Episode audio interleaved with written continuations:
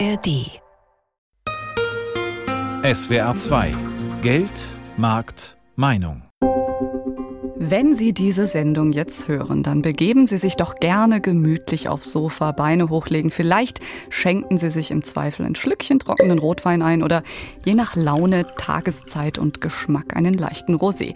In Geldmarktmeinung analysieren wir heute nämlich den Zustand der deutschen Weinwirtschaft. Und da gilt es leider auch ein paar unerfreulichen Wahrheiten tapfer ins Auge zu blicken. Die Branche steht ohne Zweifel vor multiplen Herausforderungen und einem gewaltigen Transformationsprozess. Prozess. Doch keine Sorge, es wird nicht apokalyptisch, denn auch in dieser Krise liegen Chancen und kreative Ansätze sprudeln allerorts wie neuer Wein aus, Achtung Wortspiel, neuen Schläuchen. Deutsche Weinbranche zwischen Krisendestillation und Zukunftsweinen. Heute unser Thema bei Geldmarktmeinung. Mein Name ist Stefanie Geisler. Stellt im August Regen sich ein, so gibt es Honig und guten Wein. Soweit die alte Bauernregel.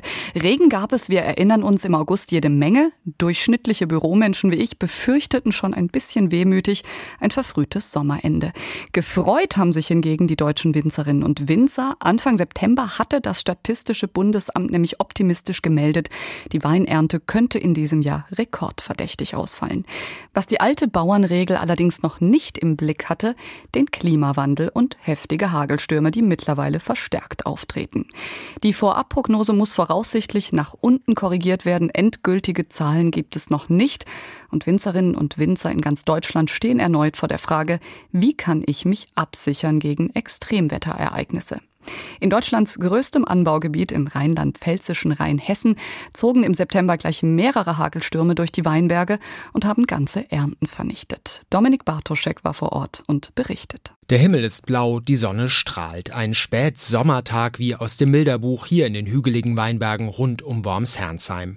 Und doch, eine Sache irritiert. Man sieht, dass die Anlage aussieht wie im Winter, sagt Winzer Andreas Schreiber. Denn die Scheurebe und Weißburgunderreben, zwischen denen er steht, sind rötlich-braun statt sattgrün. Die Blätter abgeschlagen, von den Trauben nur noch ein paar Gerippe übrig. Alles Folgen eines Hagelsturms Mitte September. Die Hagelschätzer waren auch da.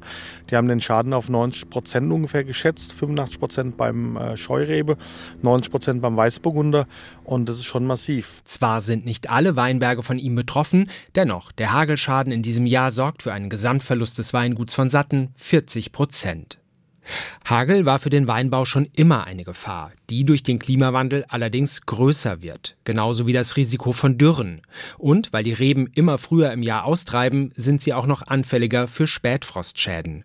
Um darauf vorbereitet zu sein, hat Andreas Schreiber eine Ernteausfallversicherung, die auch für den aktuellen Hagelschaden aufkommt. Die Ereignisse rücken näher, es wird spannender.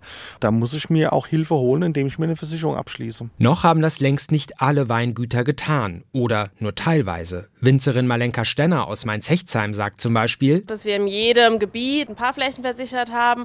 Das sind so ein bisschen unsere wichtigsten Flächen, wo unsere wichtigsten Reben stehen. Das ist versichert. Der Rest aktuell nicht, aber wir werden es vielleicht jetzt auch noch mal ein bisschen überdenken. Bei diesem Überdenken sollen auch Förderprogramme helfen. Rheinland-Pfalz und Baden-Württemberg beispielsweise übernehmen bis zu 50 Prozent der Kosten für die Prämien, wenn sich Obst- und Weinbauern gegen Ernteausfälle versichern. Allerdings ist eine Versicherung kein Allheilmittel. Sie ersetzt schließlich nur den unmittelbaren Ertragsausfall, ist also so eine Art Feuerwehr. Nicht verhindern kann sie aber, dass ein Weingut, das seine Flaschenweine direkt vermarktet, Kundschaft verliert, wenn die Nachfrage wegen Ernteausfällen nicht bedient werden kann.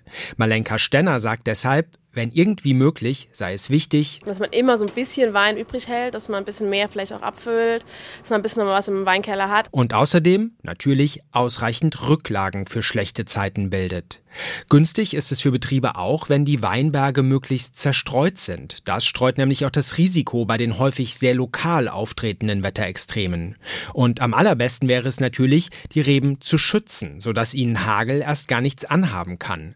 Hagelschutznetze könnten, laut aktueller Forschung, dabei helfen, ohne gleichzeitig Rebe und Traube in ihrer Entwicklung zu stören, sagt Ernst Büscher vom Deutschen Weininstitut. Es ist allerdings auch schon eine größere Investition erforderlich so im unteren fünfstelligen Bereich. Und letztendlich ist es dann eine betriebliche Entscheidung, inwieweit Kosten, Nutzen und Risiko da im richtigen Verhältnis stehen. Es gibt sie also, die Möglichkeiten, sich gegen steigende Wetterrisiken abzusichern. Welche davon die richtigen sind, ob nur eine oder ein ganzer Mix davon, muss jeder Betrieb individuell abwägen und entscheiden. Winzer Andreas Schreiber jedenfalls glaubt daran, dass der Weinbau eine Zukunft hat, auch wenn das Wetter immer unberechenbarer wird. Denn trotz des massiven Hagelschadens in diesem Jahr er bleibt Optimist. Wir können jetzt nicht zurückblicken, können sagen, okay, jetzt stecken wir mal den Kopf in den Sand und warten mal, was passiert, wie es weitergeht. Nee, das ist nicht der Fall, sondern wir müssen halt einfach drüber nachdenken, wie wir weitermachen. Und das schaffen wir ganz gut. Dominik Bartoschek hat berichtet und was der Winzer zum Schluss dann noch gesagt hat, das kennzeichnet tatsächlich viele Menschen in der Branche. Man geht traditionell mit viel Optimismus und Herzblut ans Werk. Und genau das hat mir auch Simone Lose bestätigt. Sie ist Professorin am Deutschen Weininstitut im hessischen Geisenheim, ganz nah an der Grenze zu Rheinland-Pfalz. Frau Lose, zum Thema Optimismus und Lösungsansätze kommen wir später noch. Erstmal wagen wir uns an eine Lageanalyse. Nach der Corona-Krise gab es ja bekanntlich eine gewisse Euphorie. Die Menschen haben konsumiert, sie sind essen gegangen, sie haben sich was gegönnt. Und davon hat natürlich auch die deutsche Weinbranche profitiert. Jetzt haben sich die Zeiten aber geändert. Wo steht die Branche aktuell? Ja, aktuell ist es tatsächlich so, dass die Winzer bemerken, dass die Verbraucher ihren Gürtel enger schnallen müssen. Und da muss man halt ehrlich so sagen, Wein ist halt für viele ein Luxusgut. Das ist schön zu haben, aber man muss es nicht unbedingt haben. Und da sehen wir eben bei den Verbrauchern, die vielleicht auch jetzt nicht so viel Geld für äh, Wein ausgeben möchten, dass sie darauf vielleicht ganz verzichten oder aber auch, dass sie dafür weniger ausgeben. Und das betrifft die verschiedenen Wege, über die in Deutschland Wein verkauft wird, wirklich sehr unterschiedlich. Wir sehen das bei den äh, Direktvermarktungen, bei den Winzern selber, die ja Kunden haben, die sich ja für Wein interessieren, die das Weingut besuchen, die mit dem Winzer Kontakt haben. Und da sehen wir in unseren Analysen, dass dort eigentlich ähnlich viel Geld ausgegeben wird wie vorher. Aber die Winzer mussten halt auch die Preise etwas anheben. Das heißt, ähm, dass von der Menge her man sich dann eben weniger Flaschen leisten kann für das gleiche Geld. Mhm.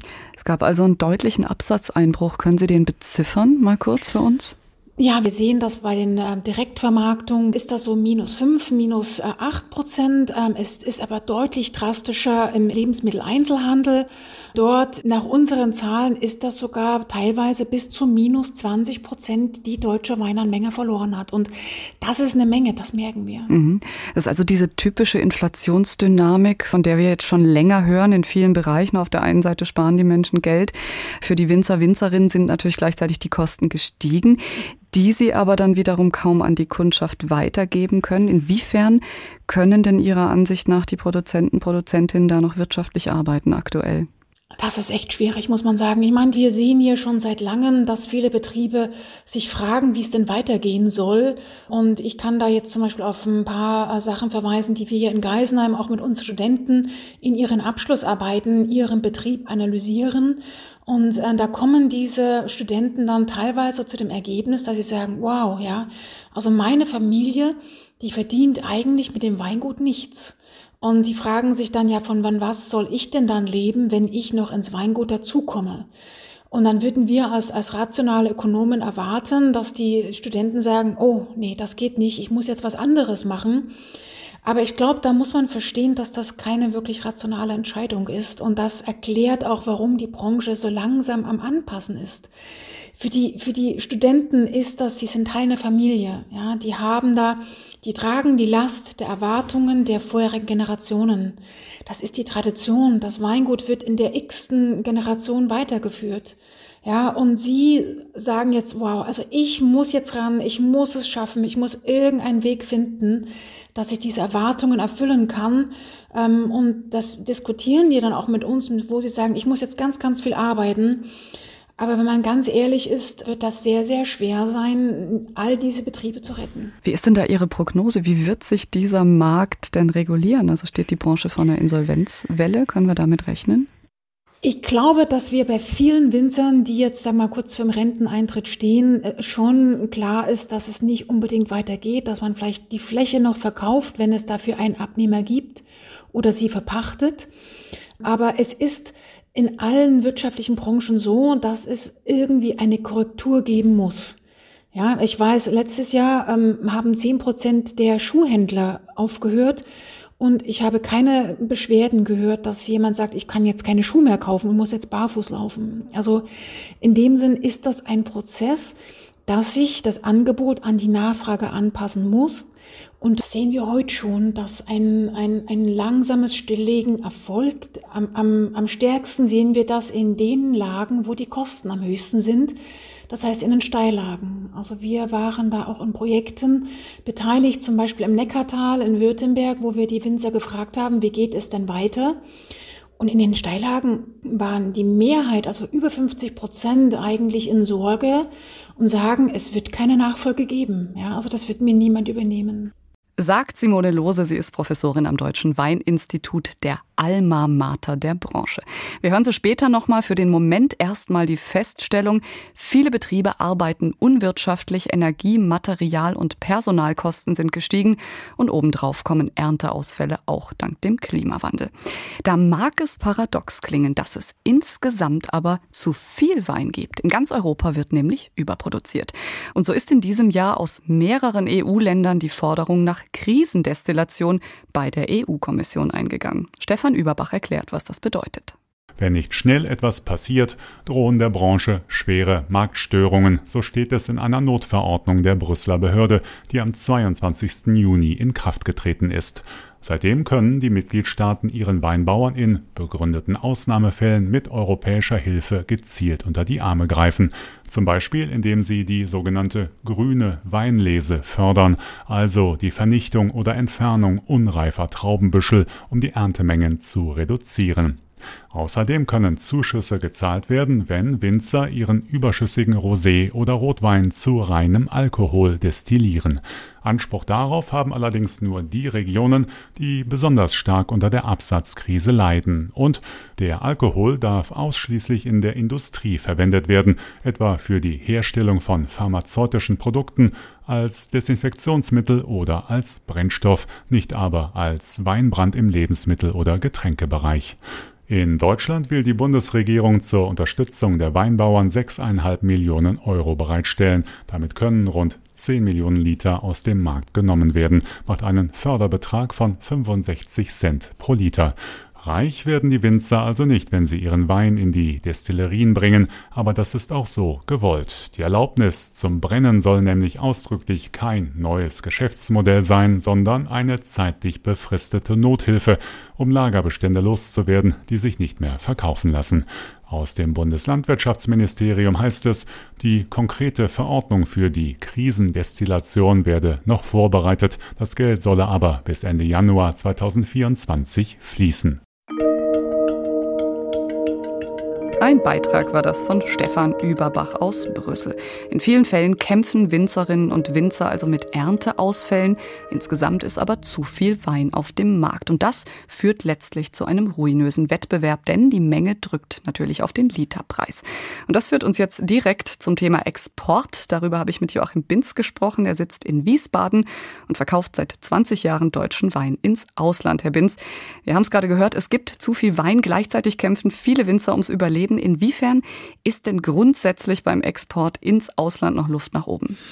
Also der Export ist natürlich insgesamt ein längerfristiges Projekt. Wir haben immer wieder so die Schwierigkeiten in den letzten 20 Jahren gehabt, dass bei äh, größeren Mengen, die verfügbar waren im deutschen Markt, man ganz schnell gerufen hat, ey, dann lass uns das doch in den Export geben.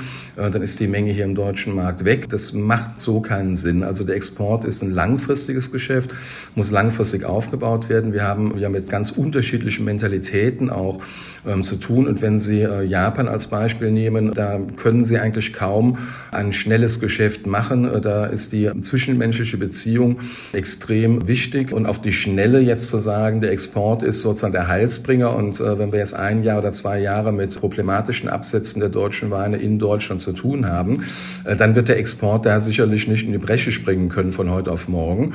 Aber insgesamt ist es natürlich ein ähm, interessanter Markt, der äh, dem Produzenten auch die Möglichkeit gibt, sein Risiko, dass, äh, wenn er nur in einem Markt unterwegs ist, halt eben auch entsprechend aufzuteilen. Es gab mal den Spruch in der Branche, wenn künftig jeder Chinese nur einen Tropfen Wein am Tag trinkt, dann müssen wir in Deutschland unseren Anbau verdoppeln. Was ist denn aus diesem Hoffnungsmarkt China geworden? Ja, es ist in der Tat so. Man hat früher den chinesischen Markt als sehr potenziell großen Markt eingeschätzt. Äh, es gibt aber auch in China immer den Satz, wer Wein trinkt, kauft ihn nicht. Äh, wer Wein kauft, trinkt ihn nicht. Also Wein wurde in China immer als Statusprodukt äh, gesehen, also als Geschenk benutzt. Äh, und man hat vor vielen Jahren in China ein Antikorruptionsgesetz erlassen. Äh, und demnach wurde verboten, teure Geschenke auch an Staatsbedienstete herauszugeben. Davon betroffen war dann natürlich auch der Wein in Gänze, also nicht nur von den Herkünften aus Deutschland, sondern auch aus Frankreich. Und das hat dazu geführt, dass viele Importeure von heute auf morgen ähm, eigentlich nicht mehr wussten, an wen sie denn diesen Wein, den sie importiert haben, verkaufen sollen. Ähm, die Chinesen haben eigentlich über die Jahre hinweg immer so einen kleinen positiven Zuwachs im Weinkonsum gehabt. Der ist allerdings in der Tat seit dem Jahr 2018 bereits rückläufig. Das heißt, der Chinese trinkt pro Kopf seit 2018 Jahr für Jahr weniger. Der Markt ist extrem volatil. Es geht sozusagen mal rauf, mal runter. Im Moment haben die deutschen Weine einen relativ guten Stellenwert in China, auf einer ganz, ganz kleinen Basis, versteht sich.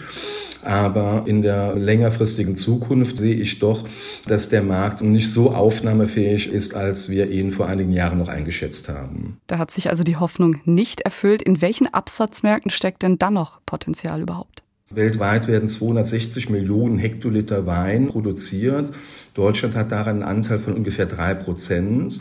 Weltweit wird Wein exportiert in einer Größenordnung von über 100 Millionen Hektoliter. Da haben wir einen Anteil von einem Prozent. Das heißt, selbst von den Zahlen hätten wir schon mal ein bisschen Luft nach oben, was den Export betrifft. Es gibt einige Länder, die bereits äh, sozusagen sehr erwachsen sind, äh, was deutsche Weine betrifft, zum Beispiel Norwegen. Norwegen steht an zweiter Stelle der Ausfuhrstatistik für deutsche Weine. Und in der Tat trinken die Norweger mehr deutschen Wein als die Chinesen, die Japaner und die Inder zusammen. Also das äh, ist natürlich besonders beeindruckend für so ein kleines Land mit fünfeinhalb Millionen Einwohnern. Da ist aber trotzdem immer noch ein bisschen Luft nach oben, auch in den anderen skandinavischen Ländern wie Finnland und Schweden. Ganz interessant sind natürlich auch Länder, die früher für deutschen Wein äh, vom Preisniveau her nicht so interessant waren, wie beispielsweise Polen. Da gibt's auch in jedem Jahr so einen kleinen Zuwachs äh, und auch die Durchschnittspreise, auf die wir natürlich besonders achten müssen, weil wie die Zahlen eben, die ich genannt habe, darlegen, sind wir halt eben in der Nische und wir können uns eigentlich nicht leisten, nur billige Weine zu exportieren, sondern müssen da auf die Qualität und auf höhere Preise dann auch ein bisschen setzen sagt Joachim Binz. Ist Weinexporteur aus Wiesbaden. Neue Exportmärkte sind also kein Allheilmittel. Es gibt aber durchaus noch Luft nach oben.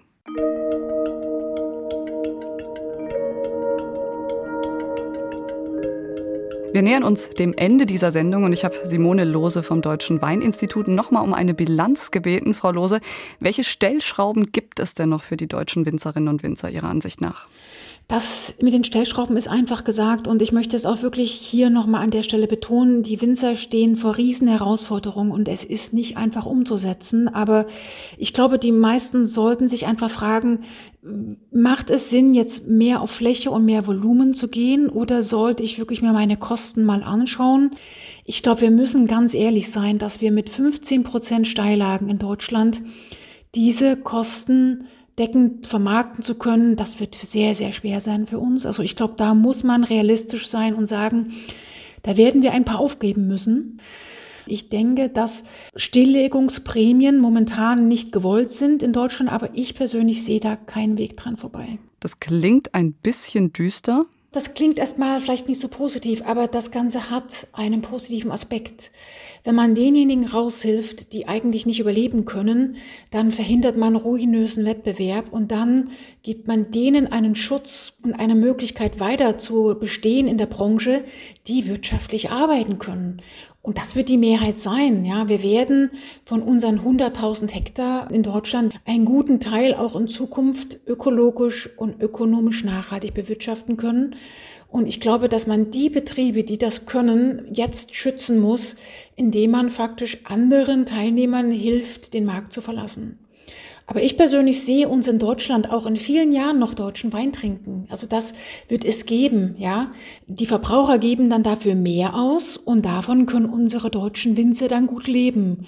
Und ich glaube, das ist eine gute Vision für die Zukunft. Sagt die Professorin Simone Lose vom Deutschen Weininstitut in Geisenheim über ein gesund Schrumpfen des Marktes. Was in meinen vielen Recherchegesprächen für diese Sendung auch mit Frau Lose immer wieder aufgeblitzt ist, wie ein Silberstreif am Horizont sozusagen, das war das Stichwort pilzresistente Rebsorten. Warum sie Hoffnungsträger der Weinbranche sein könnten, das erfahren wir jetzt in der Reportage von Wolfgang Brauer. Ein Weinberg in Mainz-Ebersheim. Winzerin Eva Vollmer legt selbst Hand an und schnibbelt die Trauben mit einer Schere von der Rebe. Mit Fachblick erkennt sie schlechte faule Trauben und entfernt sie. Ein paar ausgewählte aber lässt sie dran, weil die gut für das Aroma des Weines sind. Dann landet alles in einer großen Plastikkiste, die mit einem Hublader weggebracht wird. Genau, und jetzt rein damit. Das sieht man, das ist jetzt auch schon recht voll. Also wenn wir diese große Bütte hier ansehen, dann schaue ich auf 250 Liter Wein in der Folge. Wir haben heute Morgen um 8 angefangen mit Lese, aber ich war schon um 6 Uhr im Weinkeller. Wir schreiten ins Finale und sind auch bereit dafür. Wir, wir sind durch. Die Saison 2023 war durchwachsen. Im Frühsommer gab es viel Regen, was Fäulnis bei den Trauben förderte. Dann Hitze. Um ein großes Problem beim Weinanbau muss sich die 41-jährige Winzerin aber weniger Sorgen machen um den Pilzbefall. Die Traube gerne innen drin möchte weiter wachsen, aber der Pilz sagt, naja, ich bin hier. Und dann platzt die so richtig auf. Also die tötet sich selbst dann in dem Moment und dann hat man gar keinen Ertrag oder muss es sogar rausschneiden, weil der Pilz ja auch nicht schmeckt. Deshalb müssen herkömmliche Winzer die Trauben spritzen, bis zu 15 Mal im Jahr. Nicht aber die promovierte Winzerin Eva Vollmer. Bei ihr reicht zweimal aus. Auf gut einem Drittel ihrer Anbaufläche hat sie inzwischen besondere Hybridreben gepflanzt. Diese neuen Reben haben die gigantische Eigenschaft, dass sie äh, eben Widerstandskräfte haben gegen diese Krankheit, gegen diese Pilze.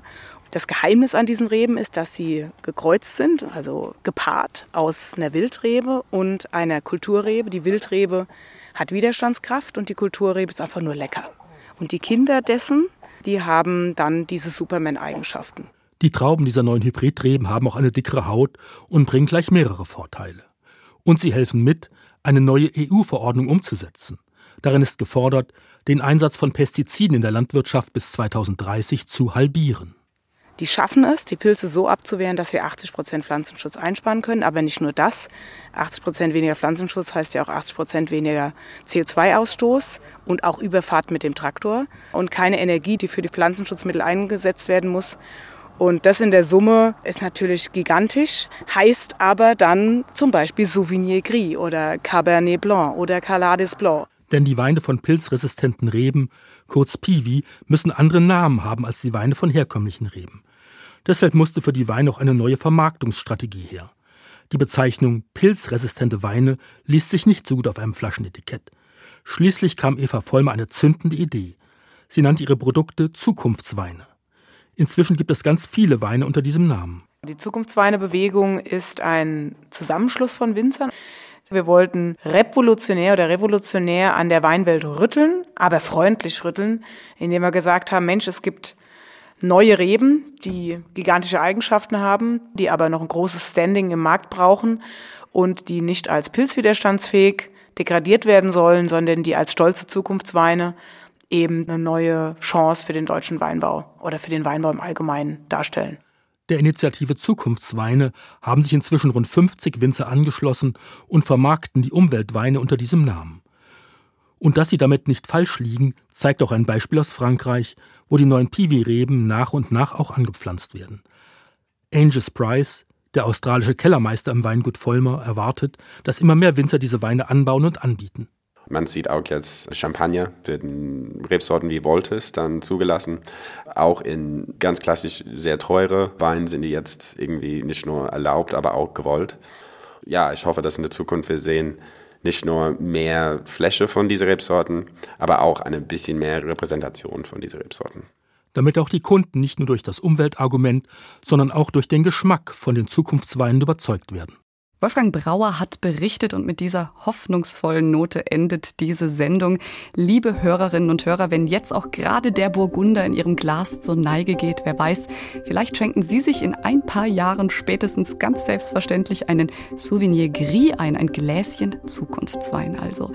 In diesem Sinne, das war Geld, Markt, Meinung, deutsche Weinbranche zwischen Krisendestillation und Zukunftswein.